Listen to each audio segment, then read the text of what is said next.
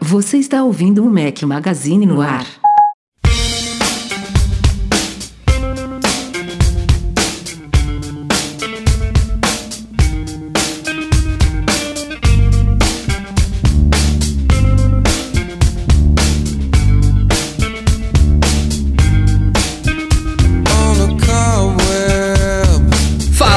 Mac Magazine, bem-vindos ao nosso podcast 230, sendo gravado com dois dias de atraso na noite de quinta-feira, 18 de maio. Normalmente a gente sempre grava às terças-feiras. Não conseguimos na terça, não conseguimos na quarta e quase não conseguimos hoje. Quase que a gente teve que pular a semana, mas aqui estamos com uma pauta enorme.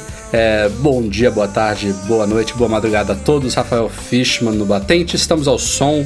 Obviamente, mudei de última hora, aproveitando aí, fazer uma homenagem ao Chris Cornell. Estamos ao som de áudio Slave. Mais uma perda lamentável, drástica aí no mundo da música, no mundo artístico.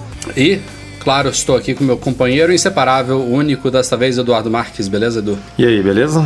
Hoje a coisa acumulou mesmo, né? Vamos que vamos. Acumulou para substituir o gordinho, temos um garoto. do, do, 15 anos. É, Fez 15 esse ano, né? Um, um, um, palito esticado alto pra caramba. é, Silvio Souza Cabral, e aí, Silvão, beleza? Olá para todos, diretamente das categorias de base do Back Magazine, estou aqui hoje substituindo o Breno. É, a gente, a gente varia, né? Porque normalmente os reservas oficiais são Michel e Marcelo, a gente quis variar um pouquinho. Você, você, tá, você realmente está lá nas categorias de base, mas até que participou de alguns, né, Silvão? É, sim. O último que eu participei foi o 148. Então, Porra, tem um... tempo já, viu? Porra. É, na verdade, na verdade eu não vim da categoria de base, eu vim da geladeira mesmo. Né? Caramba, né? desculpa, Silvão. Eu, eu juro que eu te chamei hoje e falei, não, não deve ter tanto tempo assim que o Silvio participou, mas vale, vale chamar de é novo. É porque o, o, o, Rafa tinha falado que a próxima vez que o Silvio participar, ele tem que estar tá batendo aí os 2 metros e 10. Aí... E você tinha que fazer 16 anos também para participar. Conseguiu completar agora. Fez 16 anos também, já pode. Pô, então você... É, por isso que você demorou, mano, porque eu já fiz 25, cara. Silvão, não vai ter jeito não. Você vai estar aí casado com filho, eu, eu vou te ver como um adolescente. Ainda mais porque a sua carinha continua sendo de adolescente, então não tem jeito. Uh, pudera. Mas aquela, aquela cena do Silvio dirigindo o carro dele chocou, né? O cara já não é mais um garoto. É. Mal cabe não, dentro do carro dele, coitado. Não, não menciona isso, cara. Nossa. Esses dois vieram pra São Paulo, mano. É. Não, o cara tem que ter um. Obrigado como, é que é o nome daquele, como é que é o nome daquele carro? Aquele é, Hammer, né? Tem, tem, que ter um desse pra poder é, caber. Pra senão... ficar compatível com o tamanho, com certeza. Ou então um, é. um busão, né? Um ônibus, que tal, senhor? Também, também, pode ser. Nossa, porque eu tenho o mesmo perfil de motorista de ônibus mesmo, né? que beleza, velho. Bom, gente, chega de mais delongas por aqui. Temos uma pauta grande pela frente a gente vai direto a ela. Vamos lá.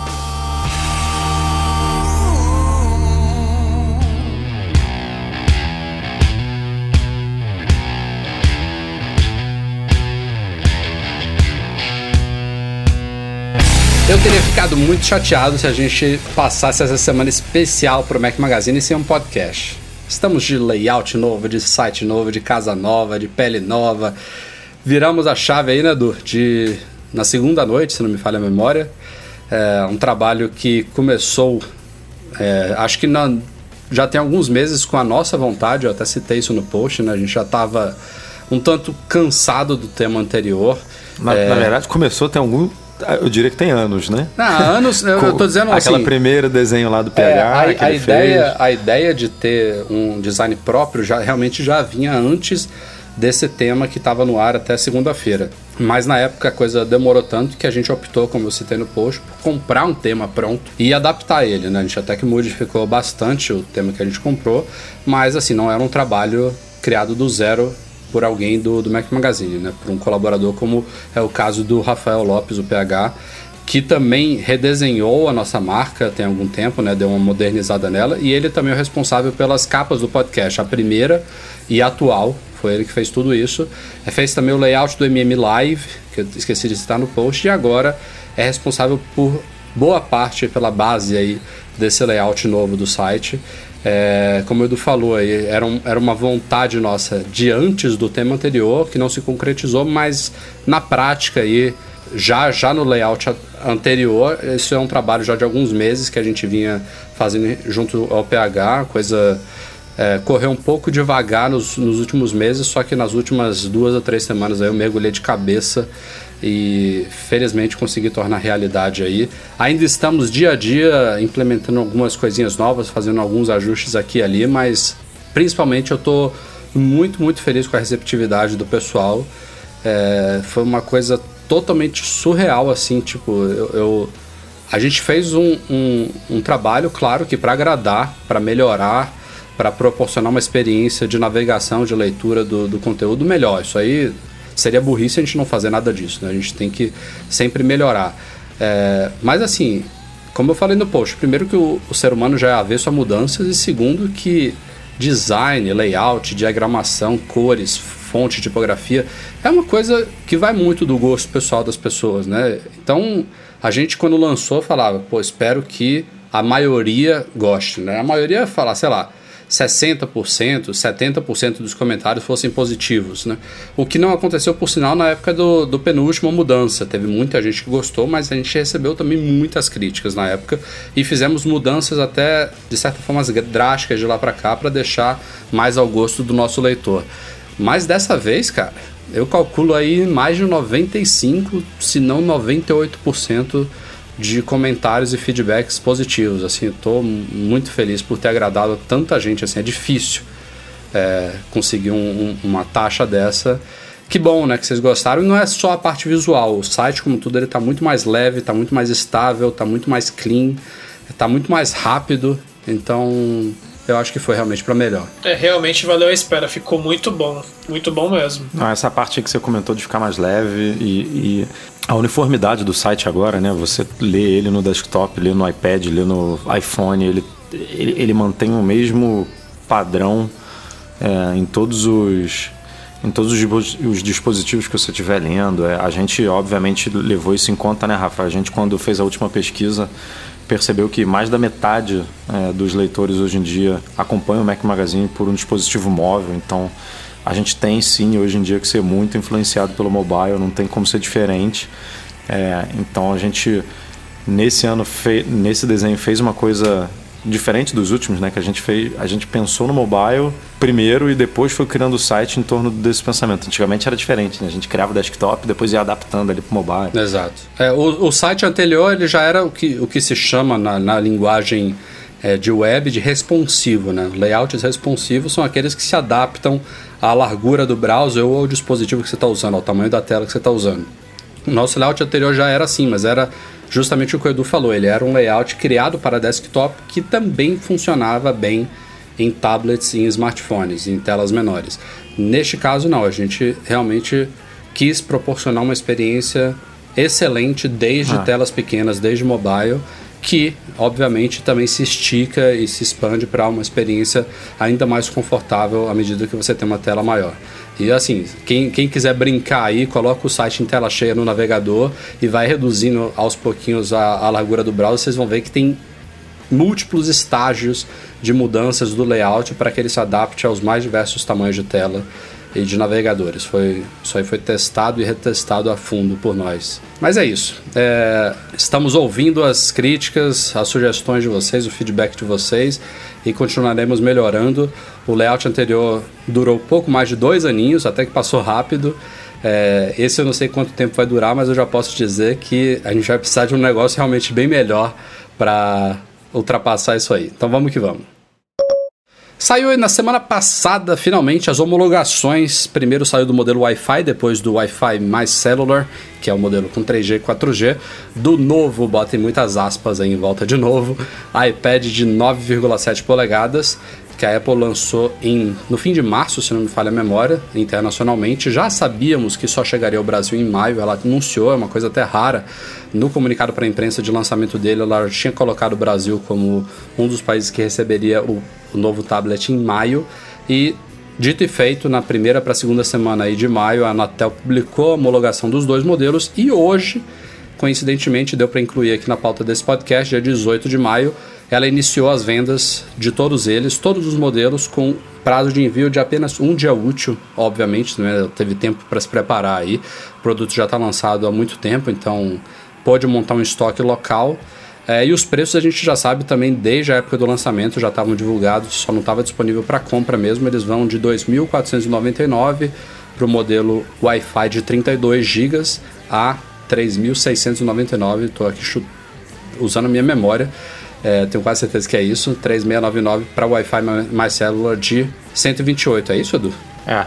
É, é tem duas versões só, 32 e 128. E isso que você três falou. Três cores, né? Prateado, é, cinza espacial cores, e exatamente. dourado. Não tem o ouro rosa, ouro rosé.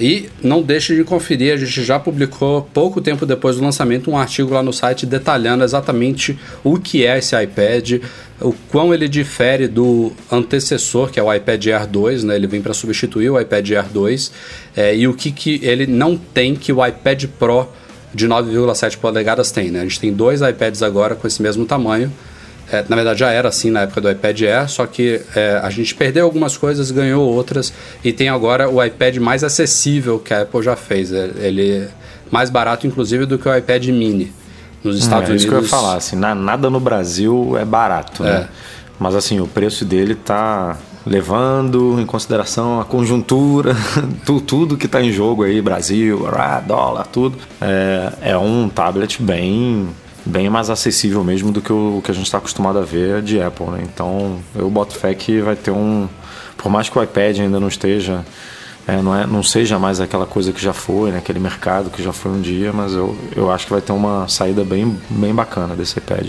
É, e no ponto de vista funcional, a gente fez o trabalho de detalhar aí as diferenças entre esse modelo e os, e os modelos Pro, né, que a Apple vende, mas de uma forma bem resumida, a gente pode dizer que para quem nunca teve um iPad é uma boa opção de entrada nesse nessa categoria, né? É, uma tela bacana, já uma tela retina, não tem aquelas últimas tecnologias, né, de é, grudar o LCD no vidro para evitar reflexos, não tem, obviamente, suporte ao Apple Pencil, não tem Smart Connector, não tem aqueles quatro alto-falantes do iPad Pro, tem muitas diferenças, mas essa diferença reflete-se no preço, né, tanto nos Estados Unidos quanto aqui no Brasil. Então, para quem quer um iPad pela, pelo sentido eu, mais... Eu teria um iPad desse, fácil, fácil. É, pelo, pelo preço, né? Pro é. que eu, não, pro que eu uso. Exato. Pro meu, é. pro meu, pro meu tipo de uso de iPad. É verdade. Esse, inclusive, eu diria que inclusive é o, seria o meu recomendado, assim, tipo. Eu, não... eu só sentiria falta, uma coisa que eu gosto muito aqui do meu iPad Pro,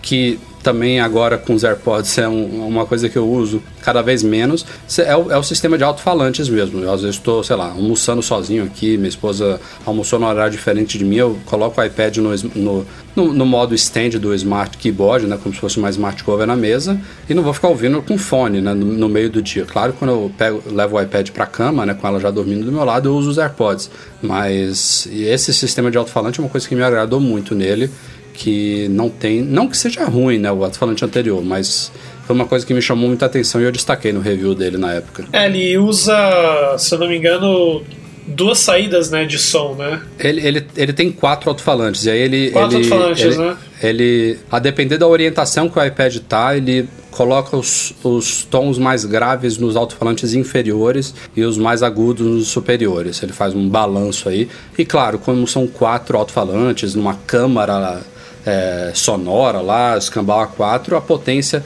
e a qualidade de som é muito satisfatória. Então, só isso aí realmente concordo contigo, Edu. Mas, e, inclusive pelo preço eu, eu abriria a mão disso, porque de resto realmente é um iPad que me satisfaria.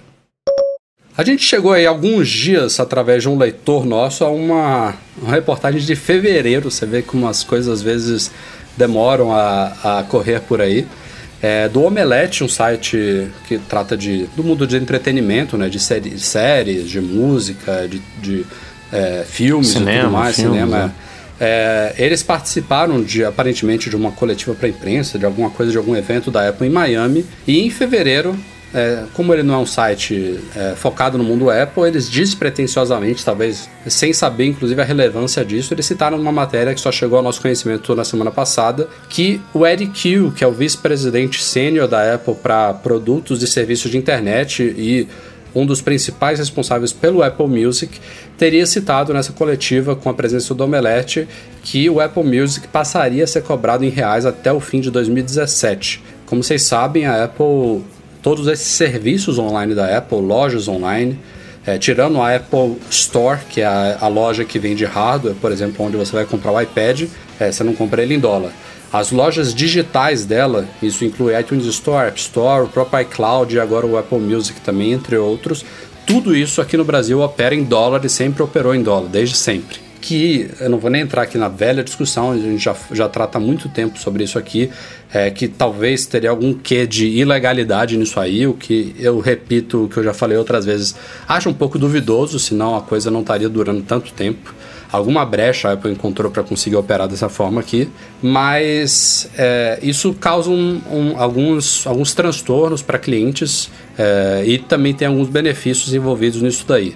É, a parte do transtorno é limitar um pouco é, o acesso né, a, a esse, esses pagamentos, porque até, até pouco tempo atrás, pelo menos, a única forma de você fazer pagamentos nessas lojas todas, nesses serviços todos da Apple, era tendo um cartão de crédito habilitado para uso internacional que pudesse ter cobranças em dólar. Isso recentemente até que mudou, é, teve uma resolução, se não me engano, do Banco Central, né, Edu? Que, uhum, a gente cobriu no site, tem é. post lá para quem quiser. Que passou a permitir que mesmo quem não tem cartão de crédito internacional faça compras e pagamentos desse tipo com conversão de é, cambial imediata. Então, ao menos essa parte caiu, mas a gente ainda continua tendo a, a, o requerimento de um cartão de crédito, pelo menos. Não dá para você comprar um gift card, aqui um cartão presente, colocar crédito na sua conta.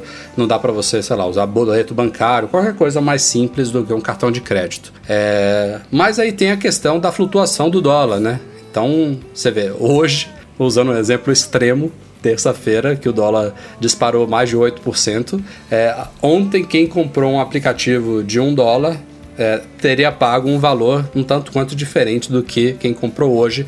Claro que esse, essa variação cambial só é calculada no momento do fechamento da fatura, né? É, mas essa flutuação é uma coisa que muita gente critica e ainda tem a questão do IOF, né, que você paga no cartão de crédito, que é de 6,38%. O único imposto, claro, que a gente paga em compras internacionais é o IOF. É, em mudando todas essas lojas, inclusive o Apple Music, para o reais, para, para, para a nossa moeda local aqui, esses problemas todos que eu falei caem, mas a gente passa a ter um valor que não só ele tem que considerar uma flutuação da moeda, que a gente sabe que é latente aí, de novo usando o exemplo dessa semana, é, mas mesmo fora de uma semana conturbada como essa, é, a moeda flutua muito, como também entra uma série de outros impostos aí que eu acho assim, num, cenário otimista, levaria otim, é, aplicativos de 99 centavos de dólar a custar pelo menos uns 4,99 reais aqui no Brasil, se não mais. E isso ainda é, também passaria por reajustes periódicos feitos pela própria Apple. A gente vê isso acontecendo em países que já operam com suas moedas locais. A Apple periodicamente tem que fazer reajustes justamente porque é, ela tem que ter um valor mais ou menos de acordo com o que seria se a cobrança ainda fosse, fosse feita em dólar. Enfim, estou viajando aqui já, falando demais, mas o, o cerne da questão é que o Eric Hill teria prometido isso, que o Apple Music vai passar a ser cobrado em reais até o fim do ano, e eu me pergunto se isso vai acontecer mesmo. Ele mesmo citou burocracia, lá, dificuldades com, com esse processo aqui local, e eu lembro que há muitos anos a gente já ouviu uma coisa similar. É, isso não é uma promessa nova, né? Exato, esse é o problema. Não, não, eu acho que a gente nunca viu saindo da boca de um executivo do, tão, do escalão dele, né? É, tão importante quanto um Ed Q da vida na Apple falando isso, mas que já existe essa declaração da empresa por porta-voz, alguma coisa assim, falando de burocracia do Brasil, que, que isso estava atrapalhando de alguma forma esses planos, não tenho dúvida. Agora, faz muito sentido, né, cara, para um Apple Music um negócio desse, porque para você competir com o Spotify no Brasil, é, limitar pessoas com cartão de crédito e tal, é isso tudo que você comentou, é, é, você precisa mesmo ampliar deixar isso mais acessível, acessível não, não no, no, é, no que diz respeito ao preço preço também, né? Mas mas formas de pagamento. Você precisa, sei lá, deixar a pessoa pagar cartão de débito, cartão de crédito, cartão, é, sei lá, ticket de restaurante, para pagar de tudo que é jeito aí para poder ter o máximo de clientes possíveis, né? Agora. É, mas aí já é outro departamento, né? Não sei se isso vai ser abordado junto dessa, dessa mudança que eles estão propondo para agora. É, porque quando você nacionaliza, você abre a possibilidade de é, ter mais meios de pagamento, né? Porque em dólar você não tem muito o que fazer, né? Por exemplo, é, gift card. No, no momento que você bota o preço em real, você, a Apple pode pegar esses cartões e botar em supermercado, banca de jornal, é, farmácia. Sim. E você simplesmente passar num lugar desse, comprar ali o seu, o seu Apple Music de seis meses, é, uma assinatura ali de, de um período determinado, botar lá o código e tá valendo. Exato. Acho que tanto quanto, os, quanto eles conseguirem adicionar o suporte à nossa moeda aqui, é permitir que esse tipo de compra possa ser feita pelos clientes locais, né? Em vez de você fazer as compras diretamente na loja com cartão de débito ou crédito, né? O interessante do Apple Music, que é, que é diferente de, de App Store principalmente, é que esse é um serviço vendido, comercializado diretamente pela Apple, né? Ela tem acordos com gravadoras, com produtoras de, de artistas e tudo mais, com questão de repasse de royalties, que variam de país para país, não é à toa que o serviço ele tem como se fosse múltiplas operações em cada país, né? Ele vai se expandir. Ele, ele até que foi lançado quase que globalmente, né? Inclusive aqui no Brasil a gente já recebeu o Apple Music de primeira. Foram mais de 100 países, é, eu acho. Uma... Mas mesmo nesses 100 países, a Apple tem acordos em cada um desses lugares, né? Tem alguns, algumas exceções no Apple Music, por exemplo, de lançamentos que você só vê no Apple Music americano, por exemplo. Tem coisas, tem conteúdos nacionais aqui do Brasil que você não encontra lá no Apple Music dos Estados Unidos. É, e eu digo isso tudo porque a gente já vê em dólar a Apple praticando por aqui um valor diferente dos Estados Unidos. A gente paga metade do que os americanos pagam. O valor padrão do Apple Music nos Estados Unidos é de 10 dólares, aqui é de 5. E a gente ainda tem o mesmo benefício para estudantes lá de 50%, que lá cai para o 5 nosso e aqui cai para 2,49. É 2,50, né? Então você vê aí que a Apple já consegue aqui praticar um valor em dólar que é metade do valor dos Estados Unidos, e eu digo isso porque se de fato o Apple Music passar a ser cobrado em reais, é possível que a gente tenha um preço em reais nacionalizado, que é o que o Google fez, que o Spotify fez também, né?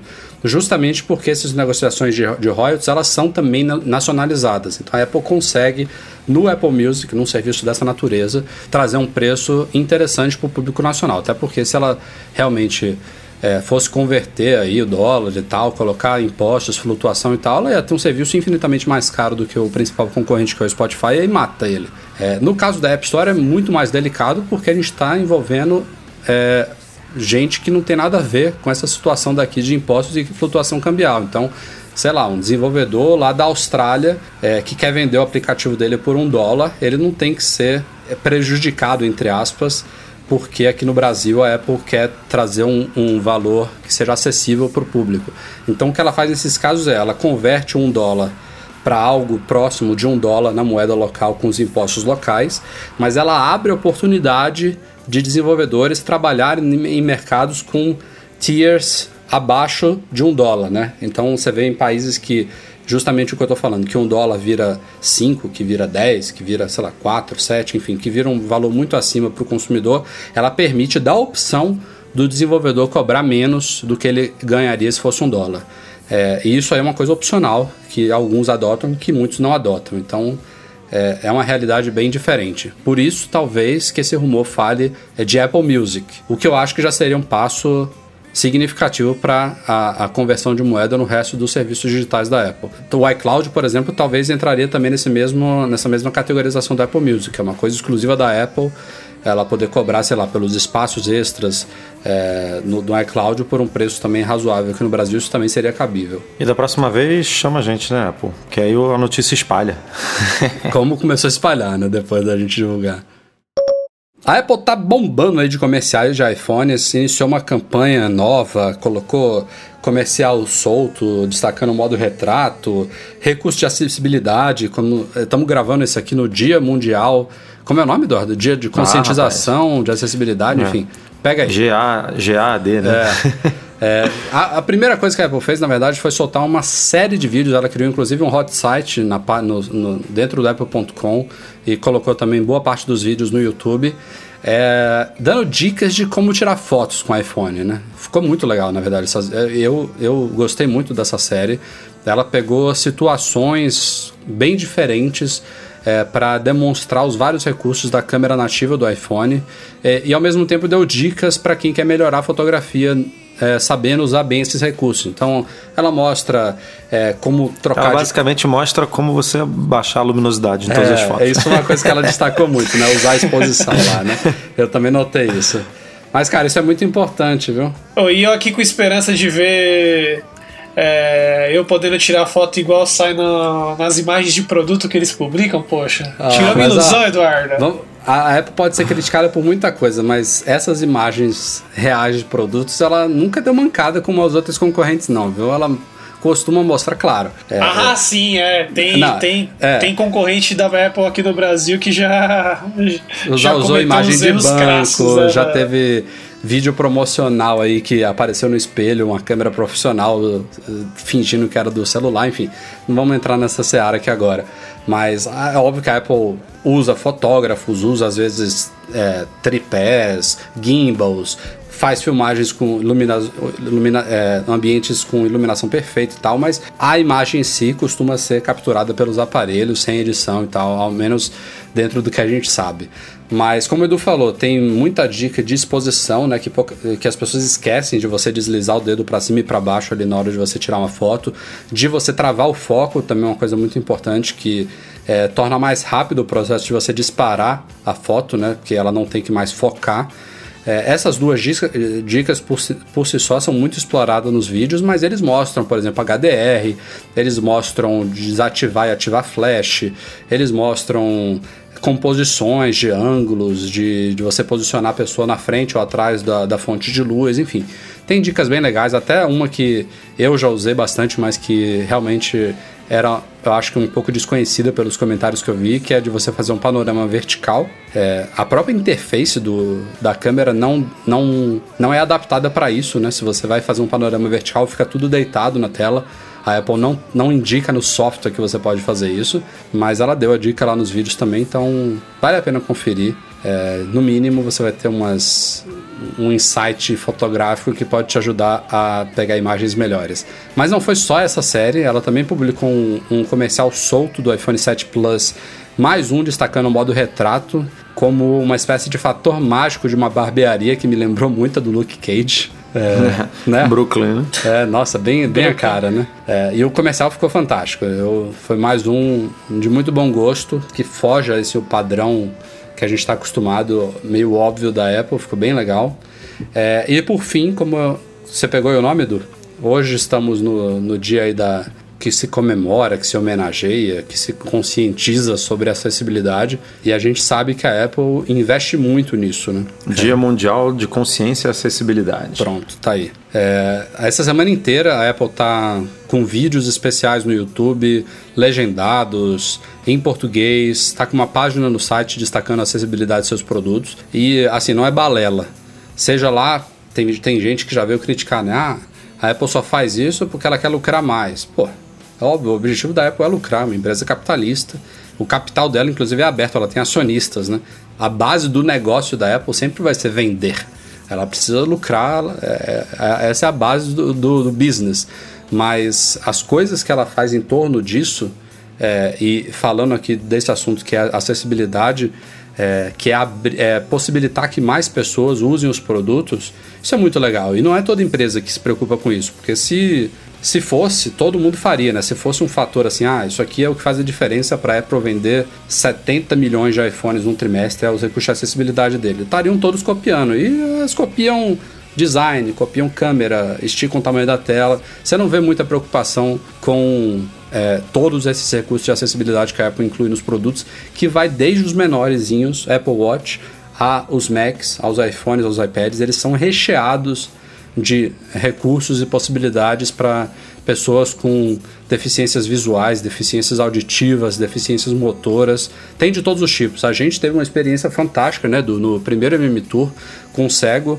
Abraço Edu, xará do Edu.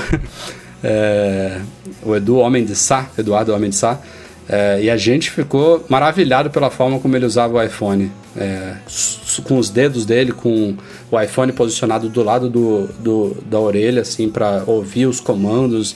E, e, era uma hoje rapidez... Em dia com os, hoje em dia com os AirPods deve estar até mais fácil para ele. Né? Verdade. Né?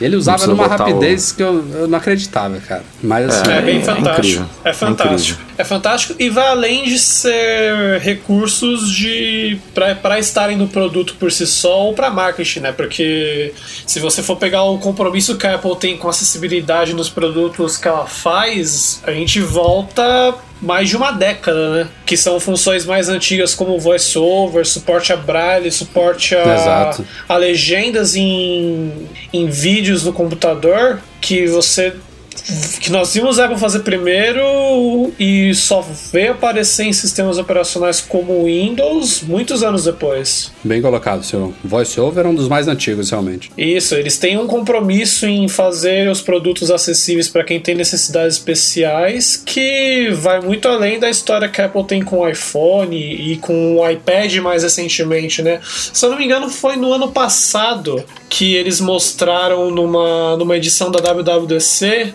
os criadores daquele aplicativo de automatização, Workflow, que a Apple comprou recentemente, uhum. dando uma demo na hora de receber o Design Award, que é o prêmio anual que a Apple dá para os melhores aplicativos, né, para as melhores Sim. criações que, que são feitas. E que marmelada, tá né? A Apple premiou o negócio que ela comprou. Pois é.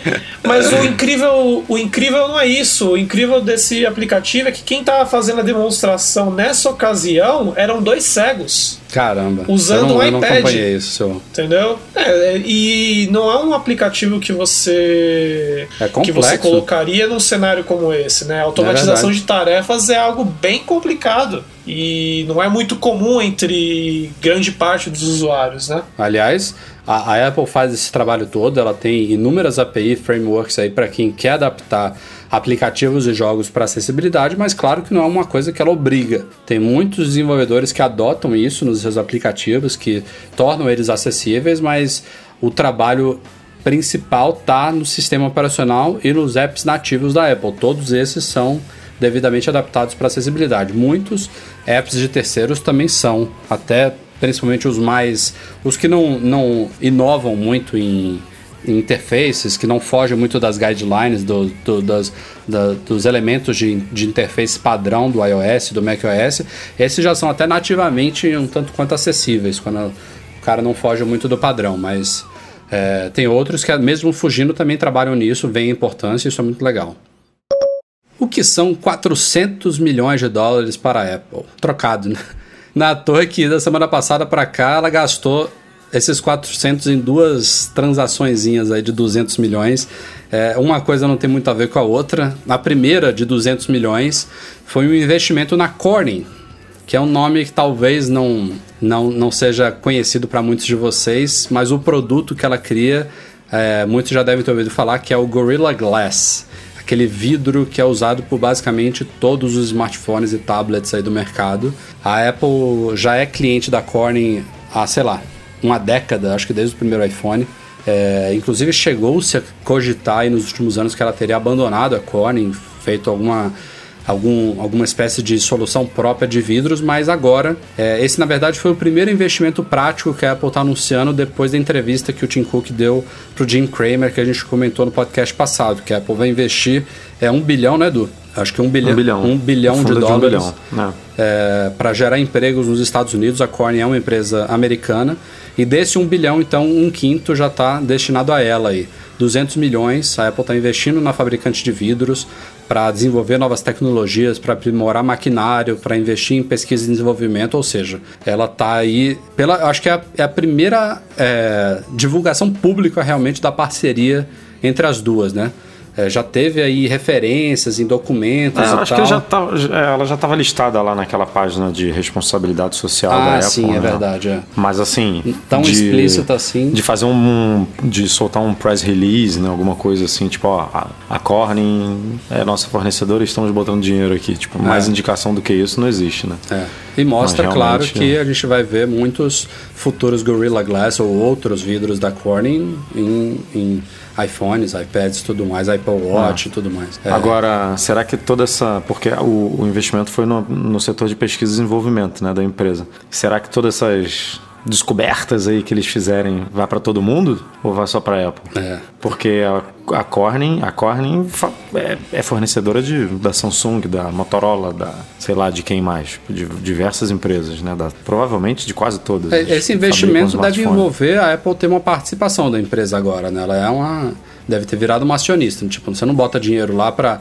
fornecer para mim. Tem tem sempre um toma lá da cá, né? Não, sim, é que nem o, aquela, aquele investimento que não deu certo, que, que, que tinha a ver com Safira também, eu não lembro o nome da empresa. Acho que a empresa Ah, GT pediu falência, né? É. Ela ia. Ela botou uma grana e na teoria esse produto.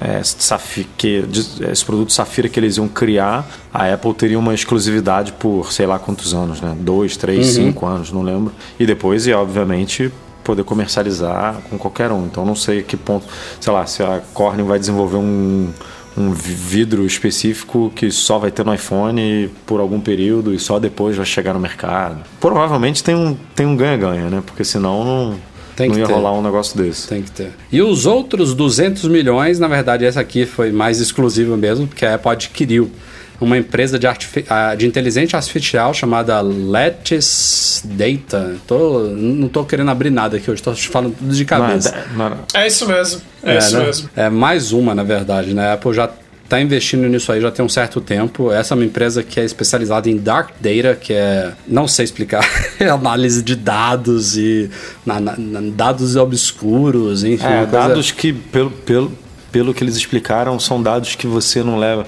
que A gente não, mas que normalmente uma empresa não leva em consideração, mas que tem muita, muita informação valiosa que você pode pegar e, e melhorar algum serviço, algum produto com eles. Né? Assim, é, é tipo reci- reciclagem de lixo, Uhum. só que com dados, assim, pelo menos foi o que eu entendi do- do- um pouco do que eles E fazem. foram dessa empresa cerca de 20 engenheiros lá para Cupertino, já estão trabalhando lá. Diga lá, Silvão. É, então, em linhas gerais, toda, todo é, modelo de negócio, fatalmente você acaba caindo no dilema de você coletar mais informação e processar mais informação do que você realmente precisa, né? Pelo que eu entendi, a ideia dessa empresa é conseguir oferecer insights adicionais sobre conjuntos de dados que certos clientes já possuem que eles não pensariam olhando apenas pro, pro negócio holístico deles, entendeu? Não.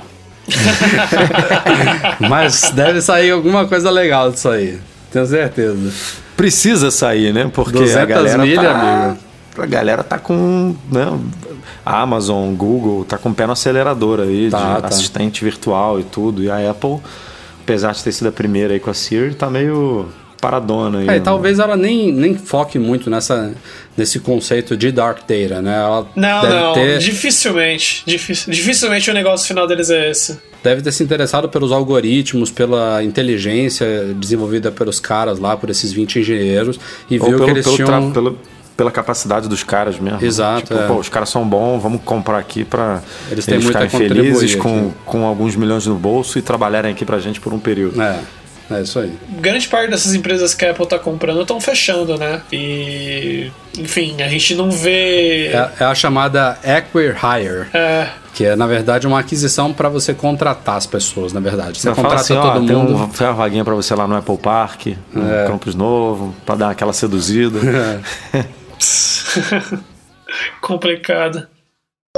Vamos lá, chegamos à bateria de rumores, né? Podcast sem rumor não é podcast.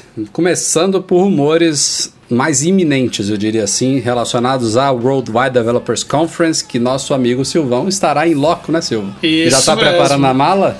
Falta pouco, hein? Ainda não, ainda não porque eu não, tenho, eu não tenho muito problema só preparar a mala, mas. Maravilha. Mas, mas os planos estão todos. estão todos encaminhados já. Dia, dia primeiro eu, eu zarpo daqui de São Paulo para para São Francisco. E de lá vou para São José. Com certeza vai trazer material pra gente de lá. Bom, a WWDC, como vocês sabem, é o evento anual de desenvolvimento da Apple e o grande foco dele é software. E é- hoje em dia a gente tem quatro plataformas da Apple. A mais importante, acredite se quiser, que é, é aceitem ou não, é o iOS hoje em dia, deixou de ser o macOS, mas temos também o macOS em segundo lugar. É, WatchOS e tvOS são quatro plataformas que por si só já dão conteúdo de sobra para um evento desse, para uma keynote dessa. Aliás, a gente já, já tinha conteúdo de sobra muito antes de ter quatro plataformas, né? A, a WWDC já, já consegue ser um evento 100% focado em software há muito tempo, mas isso não impede a Apple de trazer novidades em hardware também. E ela faz isso eventualmente, não é toda a WWDC que tem, e também não é para dizer que nunca uma WWDC trouxe novidades em hardware. É, e os rumores dessa vez são até exagerados nesse sentido. É, a gente não tem que deixar claro aqui que são meros boatos, a gente não Vai lançar tudo. É, é bizarro. É, primeiro, é, falou-se de uma vez só, eu não me lembro quem foi, também não estou com o artigo aberto aqui, é que a Apple vai apresentar o tal alto-falante da Siri, que a gente já discutiu aqui em vários podcasts, um concorrente do Amazon Echo e do Google Home, é, e um iPad, aquele iPad tão falado de 10 polegadas Quem? e meia. Você tem uma chance. Quem falou, Rafael? É o Mintico, né? Ah, é ele. Você, eu imaginei você tá escondendo o jogo. Ele. Você tá escondendo o jogo. É, eu, eu tava desconfiando que era ele. e olha que é uma fonte quente, viu? O, analista ele falou que Ele falou que a Siri, o dispositivo da Siri tem 50% de chance de ser lançado e o iPad 70%. Nossa, Ou o, seja... ó, o dispositivo da Siri eu acho até que pode ser. Acho, acho, acho plausível, ainda mais se ele tiver. A, a, gente, a gente já viu aí, já no ano passado, a Apple começando a abrir a Siri né, para desenvolvedores. E esse dispositivo, eu imagino, também teria uma certa abertura. Então, até cabe, né? Estamos lançando aqui um dispositivo de Siri, a gente não sabe se vai ter tela ou não, mas daria para falar com desenvolvedores sobre esse dispositivo. Não que iPad não tenha um quê de desenvolvimento, né? Tem o iOS por trás ali, é possível que inclusive esse iPad, é, se ele realmente tiver uma moldura fina, vai saber se ele, se ele vai ter uma tela de OLED, não sei quais são as novidades certas. Claro que ele teria conteúdo para desenvolvedores, mas é um palco estranho. Eu não me lembro de um iPad sendo lançado numa WWDC. É, ainda mais considerando que o, a gente acabou de ter, né? Chegou hoje ao Brasil o iPad de 9,7 polegadas. E já pensar que daqui duas semanas ela vai lançar um iPad totalmente novo como esse. E bem antes do período tradicional de setembro, outubro, é muito estranho. O que vocês acham antes de eu passar para a próxima parte? Para a WWDC faz mais sentido lançar Mac, é o que eu acho. É, o que já aconteceu no passado, que é a segunda parte. Então vou pegar o gancho aqui. É, é. Essa, essa segunda parte, se eu não me engano, foi, foi trazida pela Bloomberg, lá pelo Mark Gurman, então também é uma fonte hiper quente. E diz exatamente isso, que eu acho também, concordo com o Silvão, que é plausível, é, em atualizações de linhas de MacBooks. Não, não fala-se de iMac, não fala-se de Mac Mini e, obviamente, não se fala de Mac Pro, que a gente sabe que vai demorar. É, mas o curioso é que ele não fala só de MacBook Pro, poderia já ser atualizado ou não, né? Porque os touch bar já não tem tanto tempo assim. Foi em outubro, poderia demorar um pouco mais ou não. É, o que está um pouquinho atrasado é o MacBook de 12 polegadas, também falado na matéria, que pode ser atualizado, mas ele cita até o MacBook Air de 13 polegadas é, que poderá ganhar um, um spec bump aí, um processador melhorzinho, alguma coisa para revigorar as vendas. Então, Mas olha uma... só, agora eu tô pensando numa coisa aqui. Atualizado na WWDC, quer dizer que não necessariamente vai fazer parte do evento, né? Pode ser só um PRzinho lá, tipo... Ó, atualizaçãozinha aqui. O e, Tim Cook não precisa subir e falar, não, que é, novos norma, Macs. Normalmente é o Schiller, né? Nada impede também dele passar isso aí em dois minutos de relógio. Cabe. Se for Macs, né? Um dispositivo para Siri e um iPad demora. Não, Essas é, atualizações é, de Mac um, cabe. Um dispositivo para Siri e um iPad novo é iPad novo como esse iPad, é, como os rumores estão apontando, né? Porque a gente teve lançamento de iPad por, por simplesmente é, é, comunicado para a imprensa e, iPad novo no site, né? Que foi esse último aí de 9,7 polegadas. E é assim que tinha que é, ser mas, mesmo. É, tinha que ser, exatamente. Não, não precisa fazer evento para apresentar iPhone vermelho e, e, e iPad, esse, esse iPad, né? Agora, o dispositivo para Siri e, e, esse iPad que seria um novo conceito, né? De produtos da Apple ali, de tela sem borda e tal, beleza. Agora, o Mac, eu, eu não vejo a Apple é, com, tendo que apresentar quatro sistemas operacionais, um, levando em conta que esse dispositivo da Siri vem, que o iPad vem, quer dizer, seis produtos, né, para você falar alguma coisa sobre eles, é, fora o básico que sempre acontece, né? Eu, eu não vejo o Mac aparecendo nessa keynote, não. É, a gente fala mais por uma questão de histórico, Eduardo. Então, é algo que ela tem o hábito de fazer.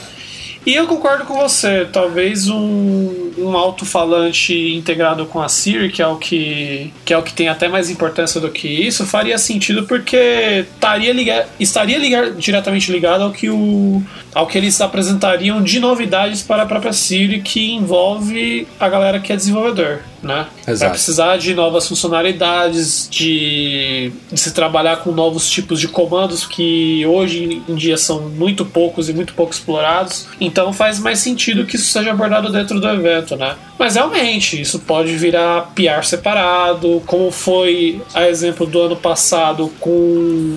Se não me engano, foi a parte de anúncios que eles lançaram para App Store que, que foi um PR paralelo do evento. É, isso é muito comum. Isso é muito comum que o Edu levantou aí. É, é perfeitamente possível, mas assim, eu não acho que é, o lançamento de MacBooks prejudicaria o andamento da Keynote. Como eu falei, já foi, já, já fizeram, inclusive, até mais rápido do que dois minutos. Talvez eu esteja, eu esteja sendo até generoso o Phil Schiller falar coisas lá tão rápido que eu nem consegui acompanhar direito no live blog lá que eu faço do site. Mas, assim, não prejudicaria citar. Mas realmente pode, pode avaliar que nem vale a pena citar. E só soltar o comunicado depois. O que também é uma coisa que me deixa um pouco incomodado, né? Por que fazer assim? Por que, por exemplo, não fazer isso na semana que vem? Por que não soltar um comunicado na semana que vem? Estamos atualizando o MacBook e deixar a WWDC mais focada nos lançamentos dela, né? Por que soltar oito press releases num dia só, né? Isso me incomoda um pouco. É, ou quebrar em dois dias, que nem o Google faz agora também, né? Também, é também uma outra possibilidade, é. que ela nunca Quem fez. venhamos e convenhamos, ficar duas horas e meia sem poder voltar para ir no banheiro é meio complicado, né? É verdade. Bom, falta pouco, gente vai saber se isso tudo é verdade ou não em breve. Fiquem ligados. A gente também tem discutido aqui no podcast rumores sobre o Apple Watch e um dos principais e mais empolgantes diz respeito a um, uma possível novidade aí que vai beneficiar principalmente diabéticos, que seria um, um sistema de monitoramento de diabetes, né, um medidor de glicose, de nível de açúcar no sangue e tudo mais. É, e nessa semana pintaram duas coisas. Uma agora há pouquinho, antes da gravação do nosso podcast. O primeiro diz respeito a um rumor de que esse recurso vai vir numa pulseira especial do Apple Watch, não na caixinha do Apple Watch em si. O que gerou até uma discussão interna aí no Slack do Mac Magazine na parte de redação a gente avaliando os prós e os contras disso. O Edu, por exemplo, é mais contra do que pró, é, mas a gente conseguiu também listar algumas possibilidades do porquê isso aconteceria. O Edu acha, eu tô falando por ele, mas se ele tá aqui, ele pode falar. Mas resumindo, que é ruim você restringir. Eu acho uma merda. É ruim você, você restringir um, um, recurso a uma pulseira, né? Porque uma das coisas mais legais do Watch é você ter 10 pulseiras diferentes e você poder variar o seu visual e combinar de jeitos diferentes e você ter um, um sensor desse como, como esse, esse que seria revolucionário exclusivo numa pulseira vai praticamente te impedir de ficar trocando pulseiras no relógio toda hora. O que faz muito sentido. Por outro lado. É, vai impedir e, e vai. É, aquela ideia, né, que não é nova, desde que o Apple Watch foi lançado, que existe esse, esse conceito de que ah, você pode levar funções do relógio para pulseira é, e aí você ter, sei lá, uma gama aí de pulseiras, uma com uma com medidor de glicose, outra com uma câmera, outra com uma bateria, outra com não sei o que, outra com não sei o que lá. É, você basicamente faz um, um, um, LG G5, né? Que era, era o G5, não era? Que era que você desmontava e montava um Legozinho. E aí você meio que é, tira a possibilidade. Óbvio que você tem mais possibilidades, mas ao mesmo tempo você tem menos, porque você só pode usar uma pulseira de cada vez. É, e se você é diabético, você só vai usar a pulseira de, de, de medir a glicose, e aí você vai ser é, impedido, aí bote muitas aspas nesse impedido, mas impedido de usar as outras, é, você fica com, é, com a necessidade de ter que, obrigatoriamente ter que comprar é, pulseiras para ter um, um dispositivo mais completo, sendo que com, combina mais com, a, com com o que a gente já conhece da Apple, de você ter todos os recursos do dispositivo empacotados ali numa caixinha e você, óbvio, foi até a discussão que a gente estava tendo, né, Rafa? De, ah, mas a Apple já vende hoje uma, uma case com bateria, por exemplo. Eu concordo, e, e, e realmente existem é, acessórios que, que oferecem algo a mais para o aparelho, mas em nenhum momento é, é um, pelo menos vindo da Apple, né, especificamente, óbvio que tem outras fabricantes aí que terceiras, parceiras da Apple que fabricam cases das mais variadas possíveis, mas da Apple a gente não vê um, ela colocando um, um recurso único que você não tem no aparelho é, numa case ou em algum outro produto. Você tem, por exemplo, uma bateria que estende algo que já existe no, no, no telefone, que é a bateria.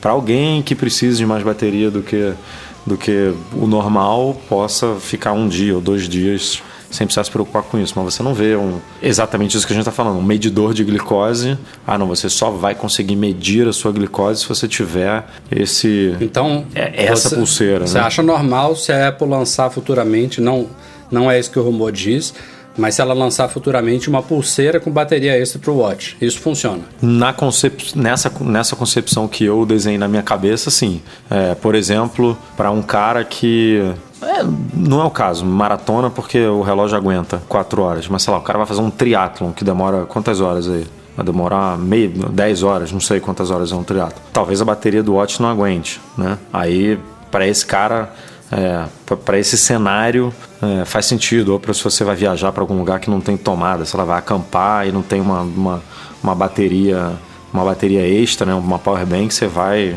vai só com, com a pulseira mas você não está você está ampliando uma coisa que o relógio já te fornece basicamente isso. Você não está criando uma ninguém é obrigado é, a usar essa pulseira para ter os recursos que o, que o, relógio oferece. Você só, só estende você não não, não tá criando uma coisa nova. É, é, esse é o meu ponto assim. Eu acho que os produtos da Apple são bem é, completos por si só assim. Você tem uma experiência muito muito boa abrindo a caixinha do produto e, e usando entendeu? Agora, quando você começa, a, não, você precisa montar aqui esse quebra-cabeça para poder ter uma experiência bacana, aí eu já começo a ficar um pouco contra esse conceito. E também não teria o custo adicional de se ter esse tipo de benefício, né? Que algumas pessoas realmente precisam muito. É. é a, a, agora, é que é a outra discussão que a gente tem. Pode ser que só seja possível desenvolver algo assim hoje, em 2017, dessa forma, né? Que a Apple não tem a tecnologia suficiente ainda é para colocar um negócio desse dentro do relógio. E aí você faz o quê?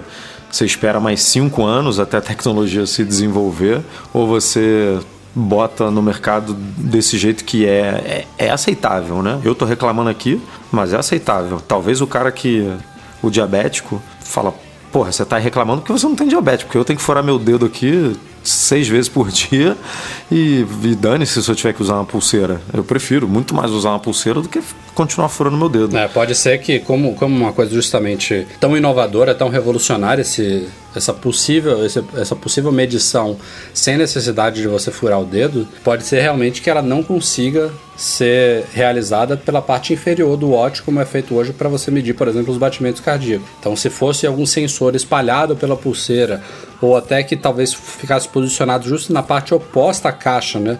ali na parte inferior do pulso, que talvez funcione melhor, enfim.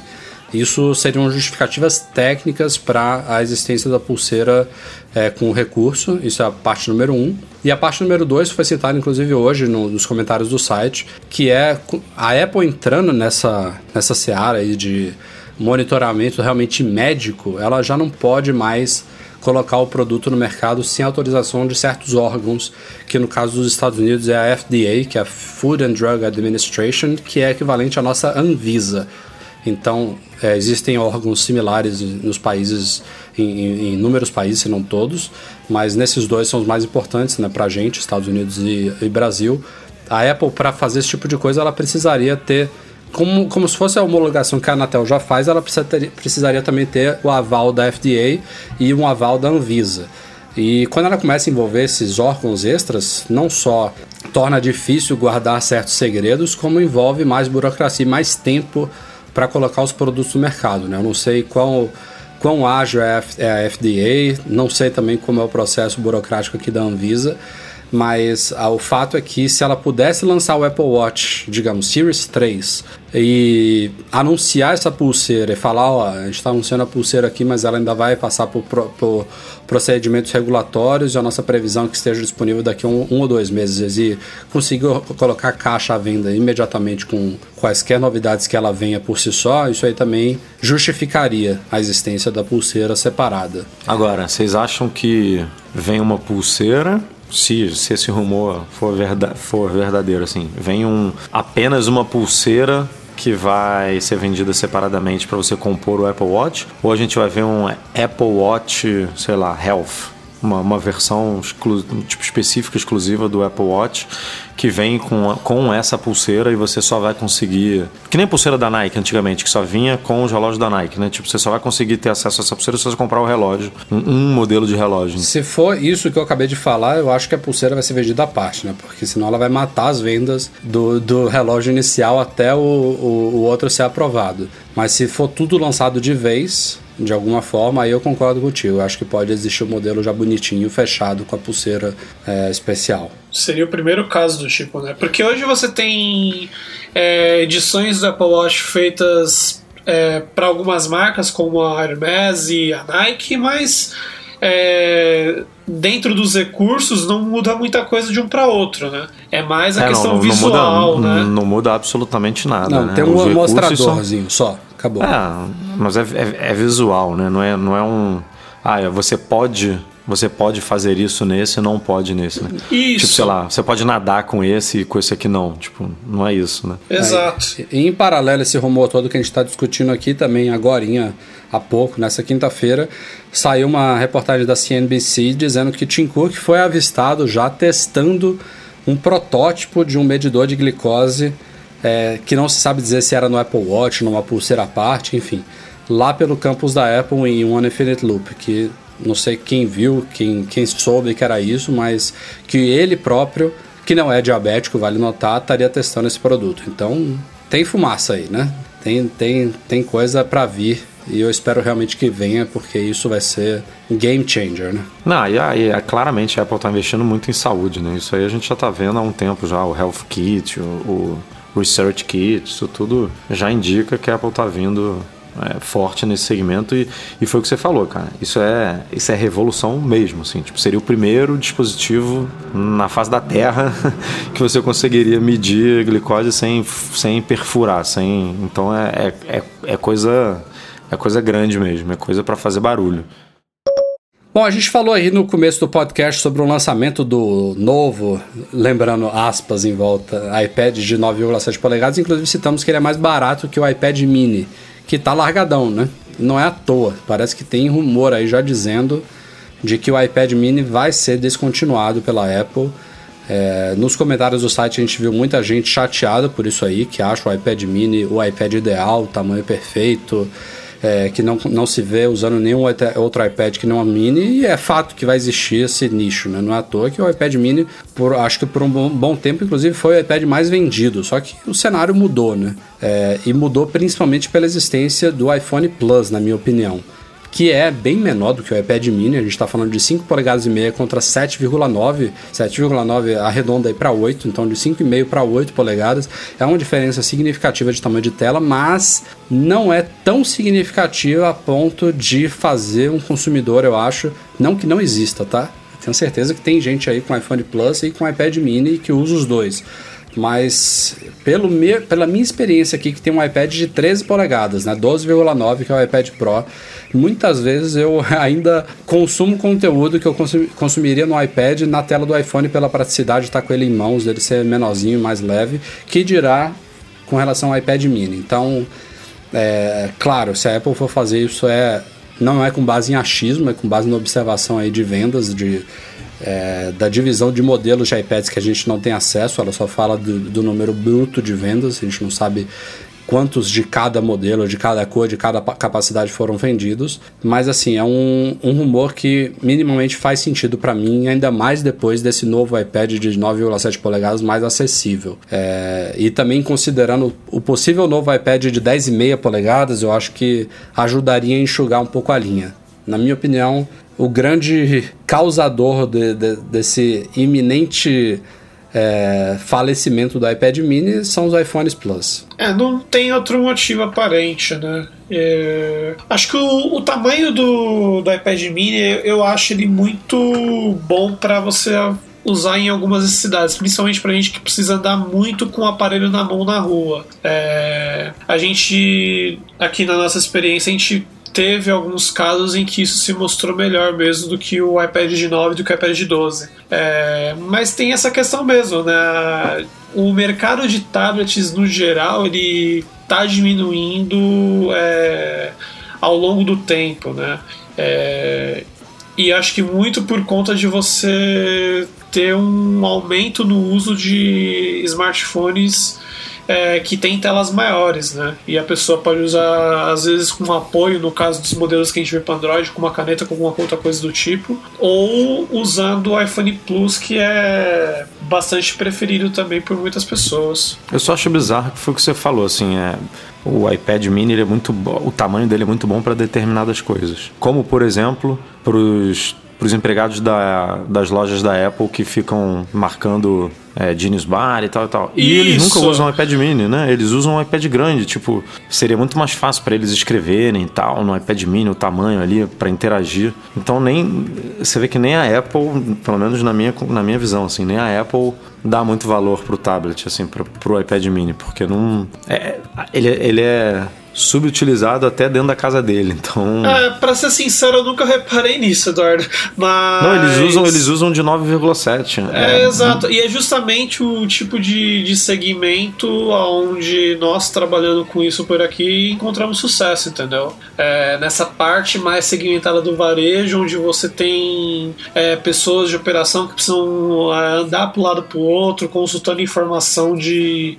seja de produto em estoque ou seja de de dados de vendas e esse modelo menor e mais leve facilita esse tipo de, de trabalho, né? Torna mais confortável. Exatamente. Mas é facilmente substituível por um por um smartphone gigante. Né? Então é, é uma sinuca de bico, né, mano? E infelizmente a Apple teve que ceder a, a isso alguns anos atrás, né? E parece que não tem volta. Eu só me pergunto o que vai acontecer quando a gente passar por essa transição de dispositivos com borda para sem borda, né? Porque a gente está vendo aí os rumores sobre o iPhone 8, dizem que ele vai ter uma tela de 5,5 para 5,8 polegadas num corpo de 4,7. Isso é, é uma mudança drástica, né? É, é, é, é, o meu sonho, por exemplo, é ter uma tela grande num aparelho com tamanho normal. Apesar de já estar acostumado com Plus, é, voltar a um form factor do tamanho de 4,7, que para mim era muito bom vai ser bem legal. É, a gente falando de um iPad de 10,5 polegadas nesse nível, ele provavelmente vai ter uma, uma carcaça mais para o tamanho do iPad mini do que do iPad Air. Não seria? Ou, ou ele vai ter mais ou menos o tamanho do iPad de 9,7 polegadas? Porque o iPhone de 5,8 para uma carcaça de 4,7. Eu estou fazendo uma proporção aqui. Talvez isso explique também um pouco do, do fim do iPad mini. Esse iPad novo já seria compacto o suficiente para atender os dois públicos. O público que antes queria uma tela do tamanho do iPad de 10 polegadas, só que não é, com um tamanho um, um, pouco mais portátil, mais similar ao do iPad mini. Não acho que vai ser o mesmo, tá? O de 8 polegadas para 10 é uma proporção maior do que essa do iPhone, mas eu acho que ele seria menor ainda do que o iPad de 9,7 polegadas. É, talvez, é possível sim. E também caberia agora para o momento certo para isso, até porque esse iPad mini ele não é mais o, o principal produto vendido, né? Eu não, nem sei se na verdade se ele já foi algum dia. É, eu acho que já chegou em alguma geração, mas também é, é especulação, porque como eu falei, a Apple não divulga. Mas realmente, concordo contigo, é matar um produto que não está no auge, né? Que a Apple já fez isso já matou produto no auge. Esse não seria o caso. É, é isso é imprudente. No caso aqui, não. Né? Veremos, veremos. Bom, nossa temporada de promoções na MM Store continua. Passem lá em macmagazine.store. Da semana passada para cá a gente lançou promoções de cabos dos mais diversos tipos e cores e tamanhos, com até 45% de desconto e também estamos com vários acessórios para Macs, incluindo capas e películas, com até 80% de desconto. Obviamente, é, por tempo limitado ou enquanto duraram os estoques que de vários modelos já evaporaram. Então passem lá em macmagazine.store e aproveitem. Para fechar o podcast, temos leituras de e-mails enviados para noar.macmagazine.com.br. Selecionei dois aqui nessa semana, começando com Igor Aquino. Ele está muito interessado nos AirPods, mas sempre teve um pé atrás no preço. Foi dar uma pesquisada e encontrei rumores de um possível lançamento com novidades para este ano. É, o rumor diz que a case terá capacidade de recarregamento sem fio, tanto dos fones quanto do iPhone ou do Watch, servindo de base de carregamento sem fio. Vocês acham provável o lançamento de uma segunda geração ainda este ano? E esses rumores ousados têm possibilidade de se concretizarem? É... Igor, eu não me lembro de rumor sobre AirPods. O que a gente fala de. A gente não publicou nada no é, site, né? Não, você não leu no Mac Magazine. De carregamento sem fio, que se fala é o iPhone mesmo. O iPhone 8 tudo indica que vai vir com essa capacidade de recarga sem fio. E se você parar para pensar, os, os, AirPods em si, os fonezinhos hoje em dia já são, né?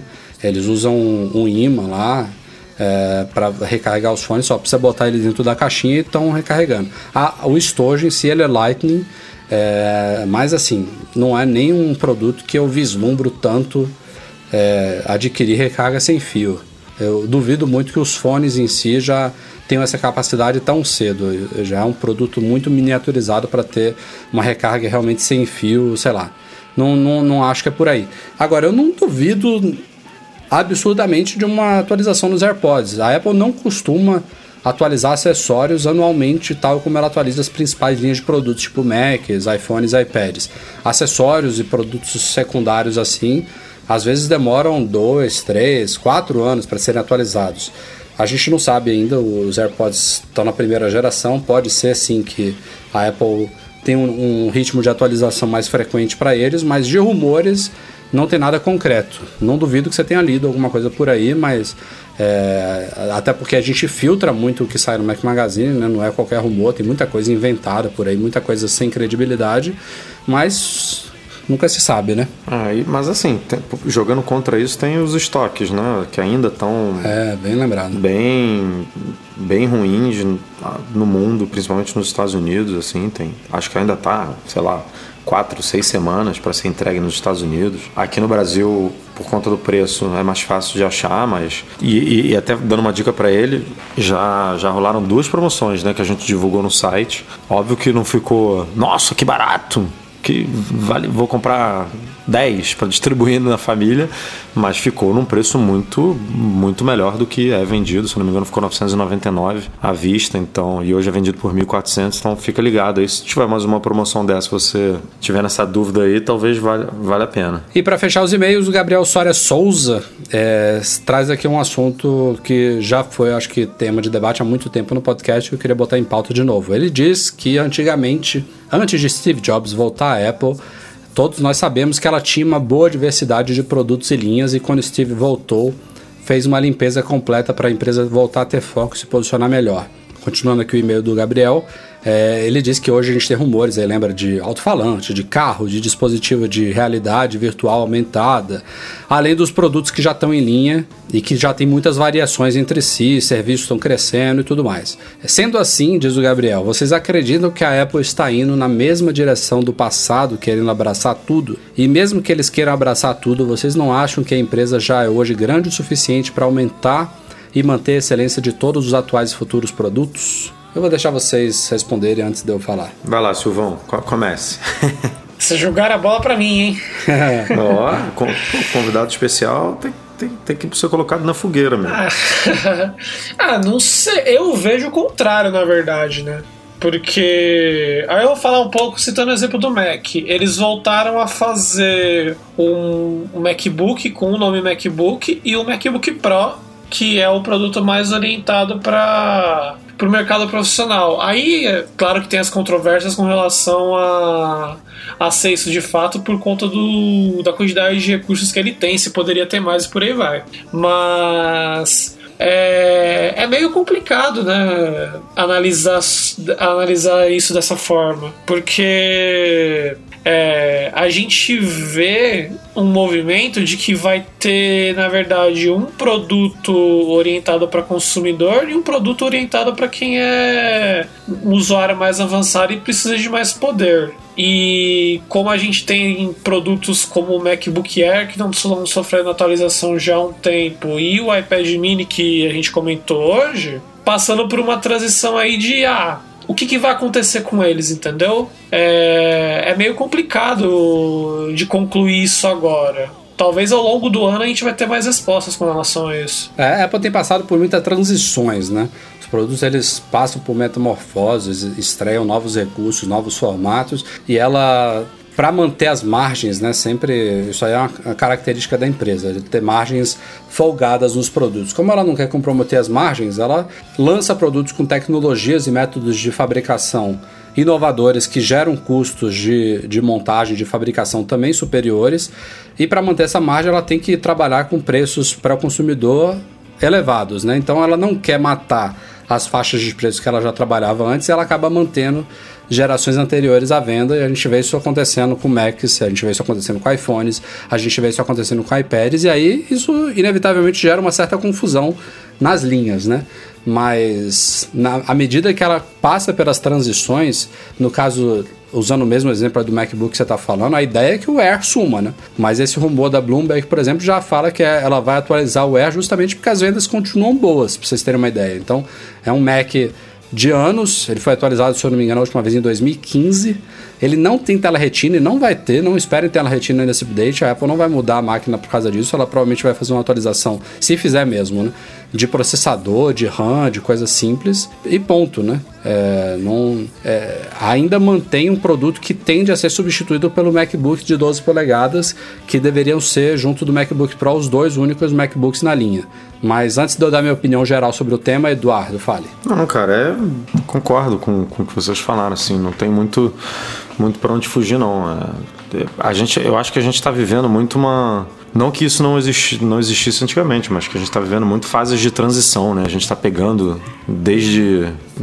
Principalmente no Mac, né? A gente está acompanhando. É, hoje, por exemplo, você citou o MacBook Air, que é uma transição, mas no próprio MacBook Pro a gente tem um modelo com touch bar e sem touch bar. Claramente o modelo sem touch bar existe porque é por causa de preço, né? Porque ainda não é possível vender um, um touch bar pelo preço que antigamente era o MacBook Pro. Então você tem ali mais uma confusão para o para o cliente você, ah, mas esse MacBook aqui tem essa telinha em cima, esse outro aqui não.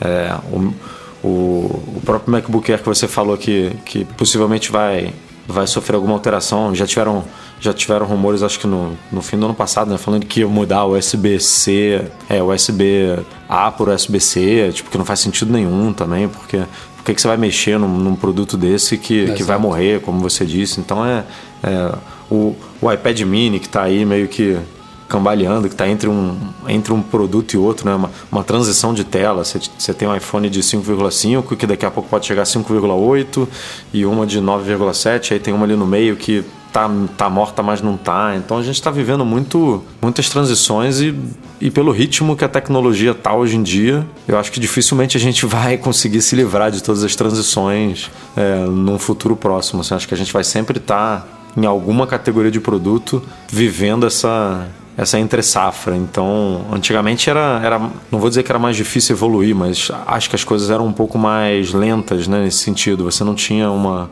você não tinha tantas opções como hoje. Hoje, se você não, não oferecer essas opções, você, você abre espaço para para concorrência, né? Se a Apple não se canibalizar nesse sentido, é, os outros vão fazer. Então, é, é difícil você em 2017 ter uma linha de produto equiparada a 97 quando quando o Jobs voltou para a empresa e fez o que fez. E então... outra, né? O que ele fez naquela época foi um radicalismo devido à empresa estar à beira da falência, né? Ele a empresa não tinha dinheiro, então assim, a gente tem que focar no que a gente sabe fazer bem. Ele né? recomeçou dia, do zero, tem... né? Tipo, é, aquela, aquele quadrantezinho bonitinho lá de desktop, laptop, consumidor e profissional, de quatro produtos, era a realidade mínima para a Apple se reerguer é, ela não está mais nessa situação, muito pelo contrário, né? Ela é a empresa ah. mais valiosa e com maior caixa no planeta. Então, se tem Ela pode se dar o luxo de, de ficar investindo de aí, por exemplo, cinco todos anos, os lados, né?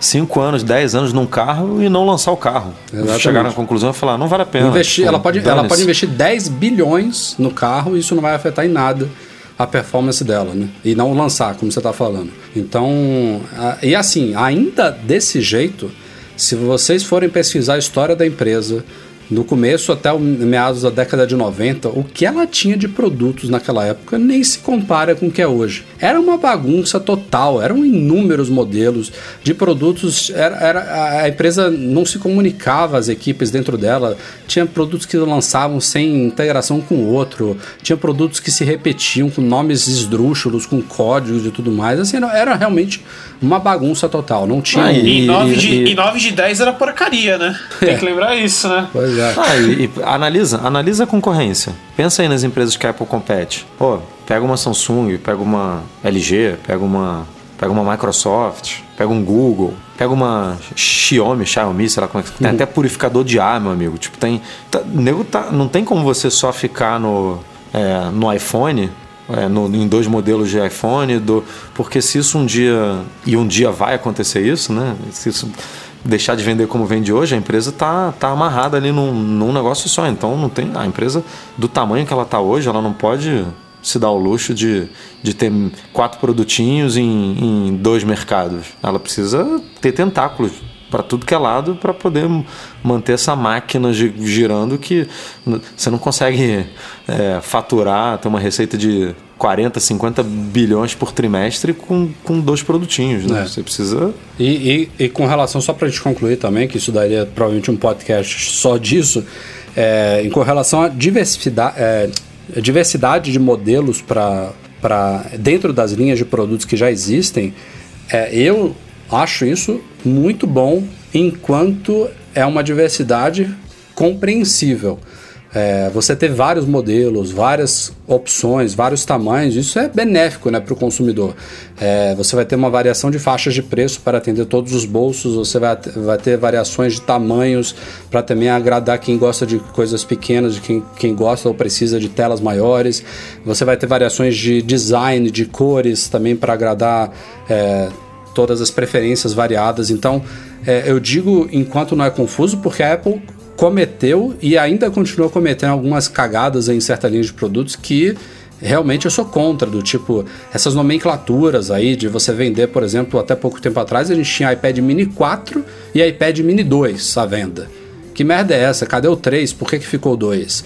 É, agora, de novo, a gente lançou um novo iPad de 9,7 polegadas que é um sucessor do iPad Air 2, mas que tem, não tem coisas que o iPad Air 2 tinha, perdeu algumas, ganhou outras, ele é mais parecido com o iPad Air 1, enfim, esse tipo de, de confusão eu abomino. É, enquanto a Apple, a Apple pode ter uma linha de 50 produtos, dentro dos 50 produtos ter 20 variações em cada um, contanto que fique claro para o consumidor é, o que, que é o mais básico e mais barato e o que, que ele vai ganhar pagando 50, 100 dólares a mais em cada um até o produto mais caro que custe 20 vezes mais do que o mais barato. Enquanto for claro isso, é, é para mim. Você tem como ter muito produto e ser é, didático e simples ao mesmo tempo. Exato. Não, não, precisa, não precisa ter quatro produtos para o povo olhar e entender e saber, ah, é esse produto aqui que eu quero. Mas você precisa ser é, simples, organizado, é, transparente para não acontecer isso que você falou de iPad Mini 2, iPad Mini 4, cadê o 3, é, iPad é, novo que é pior em vários sentidos do no que iPhone o anterior. também, a gente tem um 7 e tem um SE. SE é o quê? É o, é o 5S? Por que não tem o 5 na frente? E ele vai ser atualizado? Vai chamar de quê o próximo SE? É, essa confusão é, é que ela precisa resolver. É, você, você pontuou o fator principal da discussão, é clareza, né? É, é isso que determina se a sua estratégia está se a sua estratégia é compreendida pelo, pelo consumidor final ou não. É, para algumas coisas hoje na Apple falta clareza, não quer dizer que os produtos são muitos ou atendem ou tão abrange, são muito abrangentes porque deveria ser. É, só que tem que estar tá claro para quem está comprando e para poder fazer as escolhas como consequência. Isso aí. Gabriel, obrigado pela provocação. Espero que a gente tenha respondido sua pergunta.